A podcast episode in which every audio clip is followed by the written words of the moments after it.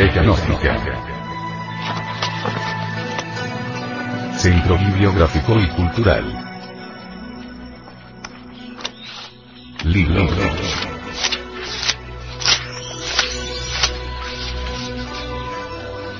La doctrina secreta de Anahuac. Autor. Samael Aumeor.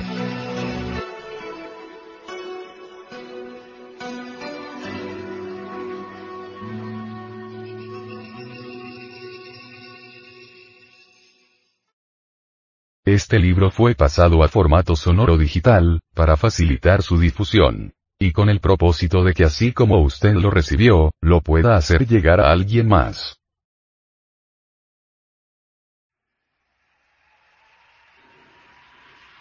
Capítulo segundo.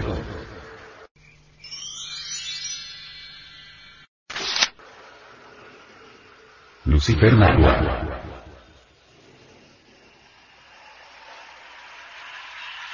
Parlemos ahora un poco, pero con gran tino, sobre el divino daimón de Sócrates, el famoso Lucifer de la Catedral de Notre Dame de París, el mismísimo Xolotl Nahua, que en el mágico cerro de Coatepec que en Tula existe, acudiera más veloz que el viento a la brujesca invocación de los sesenta ancianos extraordinaria Tula, encantadora, que en verdad no es sino la Tula escandinava de la que nos hablarán los versos de oro del gran Seneca, el confín de este mundo. Xolotl, la sombra viviente de Quetzalcoatl, Lucifer Prometeo, es el portador de luz, la estrella de la mañana, el símbolo viviente de nuestra piedra angular, la piedra del rincón, la piedra filosofal, en la cual está la clave de todos los poderes. Lucifer Xolotl, tomando a veces el aspecto del macho cabrío de Méndez, simboliza a la potencia sexual, Moisés, al volver del Sinaí, donde había encontrado a Jehová, lleva en la frente dos rayos luminosos en forma de cuernos de macho cabrío, lo que nos indica que había trabajado con la fuerza sexual. Escrito está, y con letras hebraicas, que el arca de la alianza llevaba en sus cuatro ángulos cuernos de macho cabrío. Por su parte, Isaías, el profeta, escribe XLV 12, 15. ¿Cómo caíste del cielo, oh lucero brillante, hijo de la aurora? Echado por tierra el dominador de las naciones. Tú, ¿qué decías en tu corazón? Subiré a los cielos en lo alto. Sobre las estrellas de Dios elevaré mi trono. Me instalaré en el monte santo, en las profundidades del aquilón subiré sobre la cumbre de las nubes, y seré igual al Altísimo. Pues bien, al sepulcro has bajado, a las profundidades del abismo. Los padres de la iglesia. Simeón, Pacomio, Eulogio, Antonio, veían cada cual a su Lucifer particular, pues cada persona tiene el suyo, bajo el aspecto de alguna deliciosa doncella o de algún varón terrible de relucientes cuernos o de un niño con túnica negra. Escuchemos el maravilloso canto de Ezequiel. 28, 12, 19. Al bello demonio Lucifer Xolotl. Eras el sello de la perfección lleno de sabiduría y acabado de belleza. Habitabas en el Edén, en el jardín de Dios. Vestido de todas las preciosidades. El rubí, el topacio, el diamante, el crisólito, el ónice, el berilo, el zafiro, el carbunclo, la esmeralda y el oro te cubrían.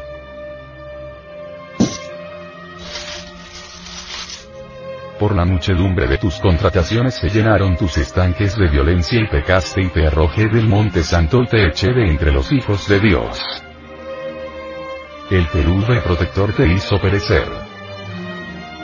En Monte Albán este personaje despierta una verdadera afición la entidad desnuda, con las extremidades contrahechas, la boca felina y una actitud dinámica que singulariza los comienzos de esta ciudad, no pueden representar más que Axolotl, Lucifer. su asociación a la vez con el tigre, el fuego, cuyas llamas reemplazan a veces a las pares genitales y el movimiento de caída son pruebas suficientes.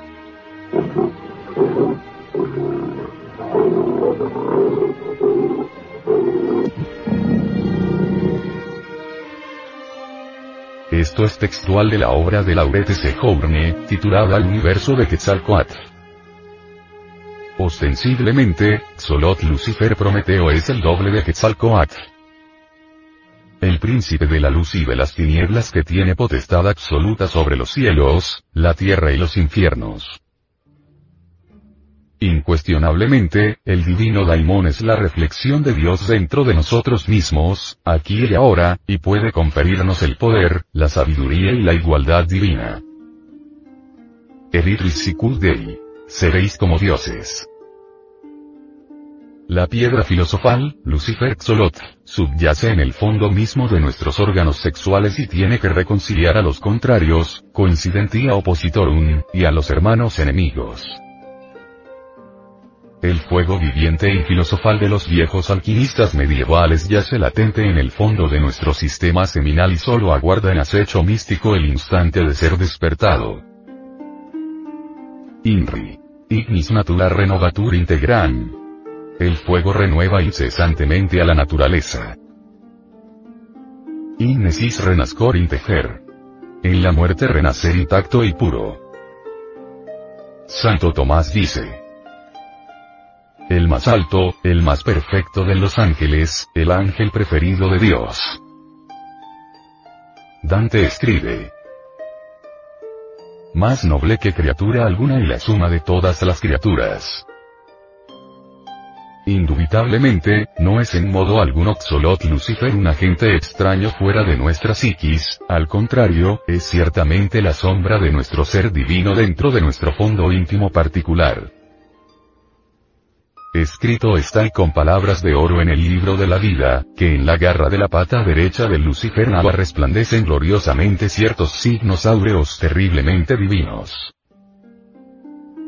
Xolot Lucifer Prometeo es el entrenador psicológico en el gimnasio de la vida práctica. Vanos rebato, alboroto, el de ciertas cofradías que propagan por aquí, por allá y acullá, necias infundías difamantes contra el Chnopi solar gnóstico, el Chrestos Agatodaemon, la serpiente del Génesis, el Lucifer Nawa, el resplandeciente dragón de sabiduría mal mirado, malquisto Xolot Lucifer por aquellos intonsos dechados de sabiduría, que repudiando al espíritu que vivifica, han interpretado la alegoría de la guerra en los cielos y la lucha de Miguel contra el dragón a la letra muerta sin comprender su honda significación.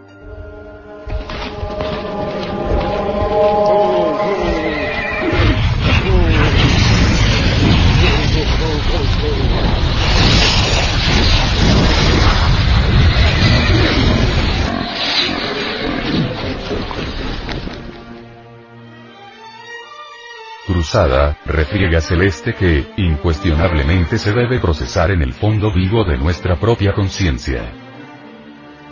Lucha heroica contra las pasiones animales que llevamos dentro, personificadas en el mismo, en el sí mismo. Indubitablemente, nuestro real ser interior profundo, tiene que matar fracasar. En el primer caso, obviamente, se convierte en el matador del dragón por el hecho mismo de haber salido victorioso de todas las tentaciones puestas por aquel.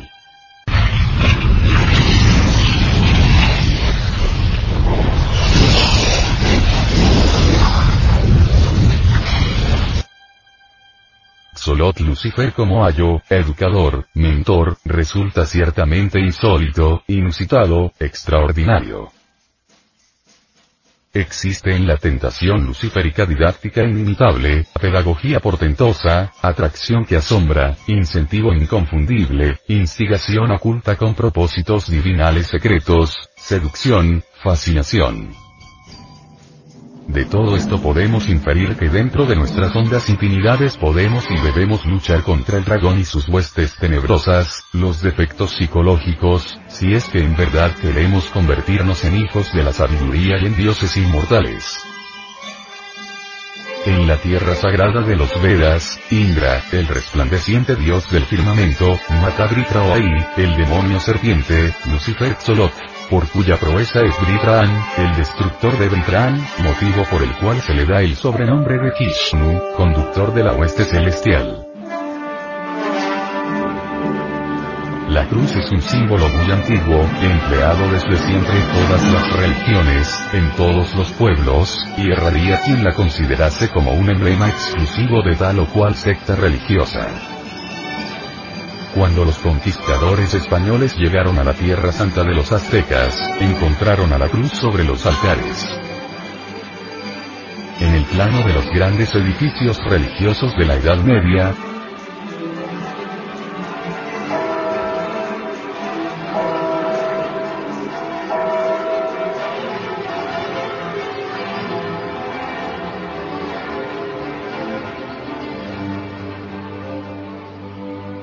la adición de un ábside semicircular elíptico soldado al coro, vemos la forma del signo hierático egipcio de la cruz ansada, que se lee Anki designa a la vida universal oculta en todas las cosas.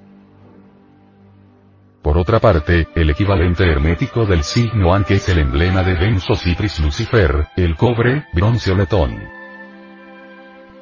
Blanquea el latón y quema tus libros nos repiten incesantemente todos los mejores autores de la alquimia medieval. Ostensiblemente, tal expresión, dicho u oración, traducido sabiamente significa magia sexual, castidad científica, muerte radical del ego animal. Quetzalcoatl, resurrecto después de haber blanqueado al latón, se convierte en el lucero de la mañana. El Apocalipsis de San Juan dice. Al que venciere y guardaré mis obras hasta el fin, yo le daré autoridad sobre las naciones. Y las regirá con vara de hierro, y serán quebradas como a vaso de alfarero. Como yo también la he recibido de mi Padre. Y le daré la estrella de la mañana. El que tiene oído, oiga lo que el Espíritu dice a las iglesias. Apocalipsis 11, 26, 27, 28, 29.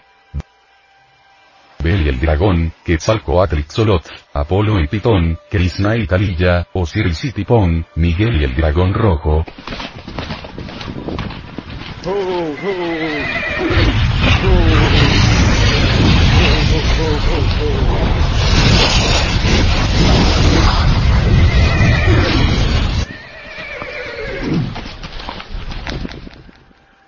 San Jorge y su dragón, siempre son el logo y particular divinal en cada uno de nosotros y su doble proyectado en nuestra psiquis para nuestro bien. No está de más afirmar, en forma enfática y con plena lucidez, que matar al dragón Venus Lucifer Xolot le equivale a convertirnos en hijos del mismo, esto es recibir a la estrella de la mañana. Los dragones fueron tenidos en toda la antigüedad como símbolos de la eternidad y de la sabiduría.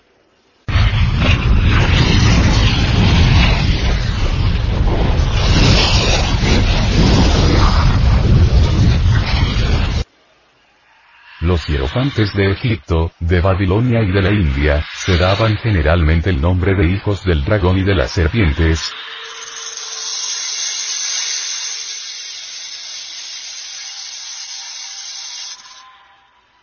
corroborando así las enseñanzas del gnosticismo universal. Solot, la sombra o doble del Cristo mexicano, Quetzalcoatl, precipitándose desde el empíreo hacia nuestros propios infiernos atómicos, resulta extraordinario, maravilloso. Solot significa a la vez perro y gemelo. No está de más recordar en este capítulo que el padre Sagún afirma que el can es el símbolo del fuego de origen celeste el fuego sexual, el perro, el instinto erótico, Lucifer Nawa, es aquel agente extraordinario y maravilloso que puede transformarnos radicalmente. El perro guía al caballero conduciéndole por el angosto camino que va de las tinieblas a la luz, de la muerte a la inmortalidad. Es urgente sacar de la morada de Plutón Axolotl Cerbero, prodigio de terror que con sus ladridos, sus tres cabezas chatas y su cuello rodeado de serpientes, llena de espanto a los difuntos. Axolotl Cerbero Tricipite jala la trailla de su amo llevándole seguro por el escarpado sendero que conduce a la liberación final. Solot Lucifer, como arquetipo del penitente y con el cinto de la castidad, convertido en anacoreta, hace luz en las tinieblas y aclara todo el esoterismo crístico. Solot Lucifer, en posesión de los restos que habrá de resucitar, nos indica la necesidad de morir para ser. Es urgente excogitar, discurrir, meditar. Incuestionablemente, la muerte del mí mismo es requisito indispensable para la resurrección esotérica que ha de realizarse, aquí y ahora, mediante la alquimia sexual. Porque es necesario que esto corruptible se vista de incorrupción, y esto mortal se vista de inmortalidad. Y cuando esto corruptible se haya vestido de incorrupción y esto mortal se haya vestido de inmortalidad, entonces se cumplirá la palabra que está escrita. Sordida es la muerte con victoria. ¿Dónde está, oh muerte? Tu aguijón. ¿Dónde, oh sepulcro? Tu victoria. Primera de Corintios 15, 53, 54, 55. La didáctica excitante y seductora de Xolot Lucifer, inteligentemente aprovechada, hace posible la resurrección mágica. La tentación es fuego. El triunfo sobre la tentación es luz. Eliminar los elementos indeseables que cargamos dentro es urgente, inaplazable, impostergable. Resulta urgente, perentorio, apremiante, discriminar, especificar, discernir concretamente sobre ciertos valores simbólicos. Quiero referirme en forma enfática al tigre y al perro.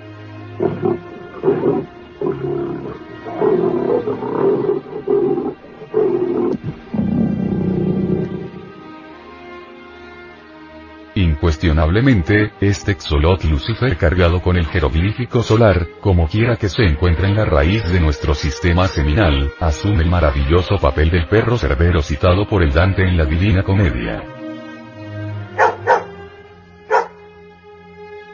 El tigre es diferente, y esto lo saben los caballeros tigres, esos jaguares del movimiento gnóstico, que cual auténticos felinos de la psicología revolucionaria, se han lanzado contra sí mismos, contra sus propios defectos psicológicos.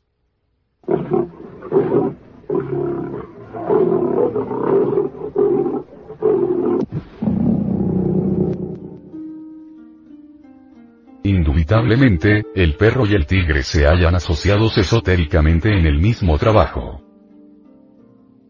La humanización del tigre en el arte azteca es algo que asombra a todo místico.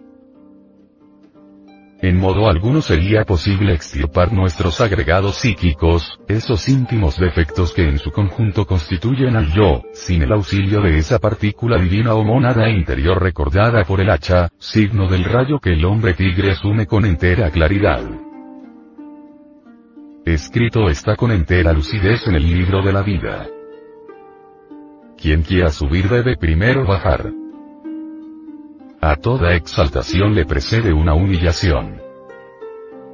El descenso a la novena esfera, desde los antiguos tiempos, fue siempre la prueba máxima para la suprema divinidad del hierofante. Jesús, Buda, Hermes, Quetzalcoatl, tuvieron de pasar por esa terrible prueba. Allí baja Marte para retemplar la espada y conquistar el corazón de Venus, Hércules para limpiar los establos de Augías y Perseo para cortar la cabeza de Medusa. Quetzalcoatl y su doble, en las profundidades terrestres, en el infierno del Dante, en la terrible morada de Plutón, debe morir radicalmente si es que quiere resucitar de entre los muertos. En medio de aquel antro un olmo enorme extiende sus ramas seculares. En ellas habitan los vanos sueños de la humanidad doliente, pegados como insectos a sus hojas. Por allí se pasean los centauros. Biereo, el gigante de los cien brazos. La hidra de Lerna, a quien mató Hércules cortándole sus múltiples cabezas. La quimera, monstruo con cuerpo de cabra. Las gorgonas, las arpías y la sombra de los tres cuerpos. Espantosa la ruta que conduce al tártaro por las aguas de la Queronte. Torbellinos de cieno y agua turbia.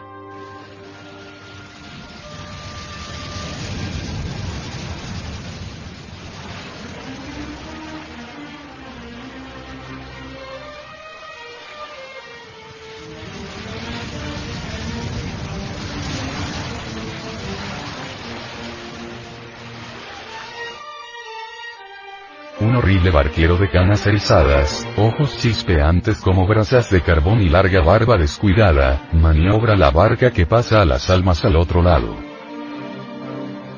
Una multitud atormentada y diversa se agrupó en la orilla esperando que el barquero la traslade. Pero este escoge caprichosamente.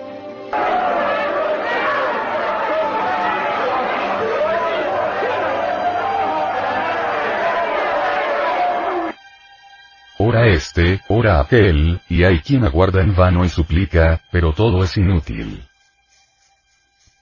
Estas son las almas de los que no recibieron sepultura, que se desesperan en tiempo interminable hasta que una mano piadosa, allá en la tierra, recoge sus cuerpos y encierra en la urna sus cenizas. Entonces la morada de Plutón se abre y las almas entran en su triste reposo, privadas de luz, sombra de lo que fueron.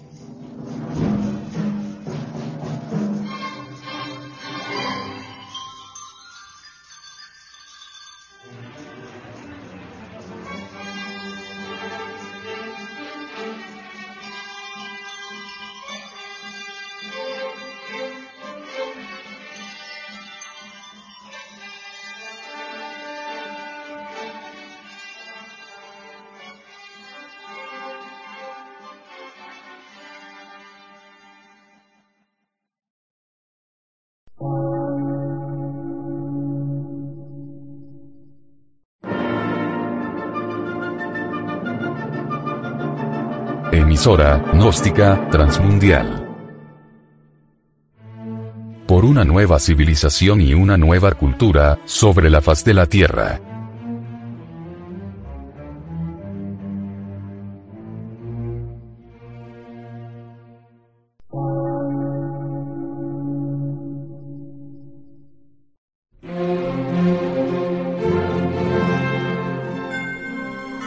Medio de radiodifusión. Científico, artístico, místico y filosófico. De la Asociación Colombiana de Centros de Estudios Gnósticos, Antropológicos, Psicológicos y Culturales. A. C.